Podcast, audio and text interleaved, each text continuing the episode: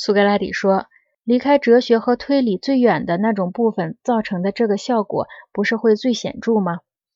格劳孔说：“正是。”苏格拉底说：“离理论最远的，不就是离法律和秩序最远的吗？”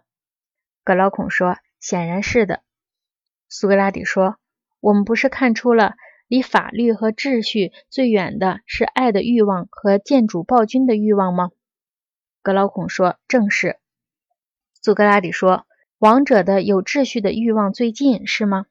格劳孔说：“是的。”苏格拉底说：“因此，我认为建主暴君离真正的固有的快乐最远，王者离他最近。”格劳孔说：“必然的。”苏格拉底说：“因此，建主暴君过的是最不快乐的生活，王者过的是最快乐的生活。”格劳孔说：“必定无疑的。”苏格拉底说。那么你知道建主的生活比王者的生活不快乐多少吗？格劳孔说：“你告诉我，我就知道了。”苏格拉底说：“快乐看来有三类，一类真，两类假。建主在远离法律和推理方面超过了两类假快乐，被某种奴役的和雇佣的快乐包围着，其卑劣程度不易表达，除非这样，或许。”格劳孔说：“怎样？”苏格拉底说：“建主远在寡头派之下第三级，因为中间还隔着个民主派。”格劳孔说：“是的。”苏格拉底说：“如果我们前面的话不错，那么他所享有的快乐就不过是快乐的一种幻象，其真实性还远在那种幻象之下的第三级呢，不是吗？”格劳孔说：“是这样。”苏格拉底说：“又寡头派还在王者之下第三级呢。”如果我们假定贵族派和王者是一回事的话，格劳孔说是在下面第三级。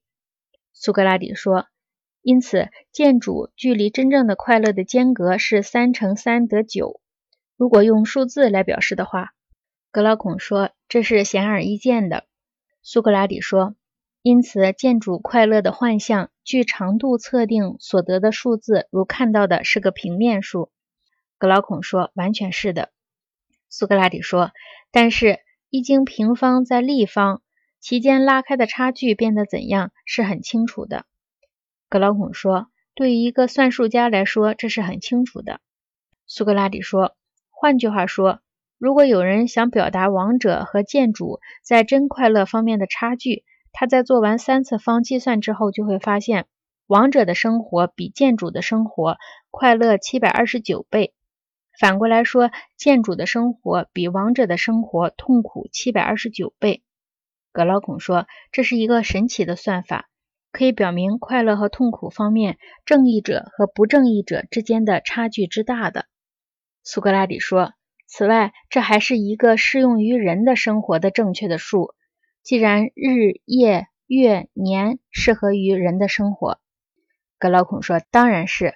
苏格拉底说。既然善的正义的人在快乐方面超过恶的不正义的人如此之多，那么在礼貌、生活的美和道德方面，不是要超过无数吗？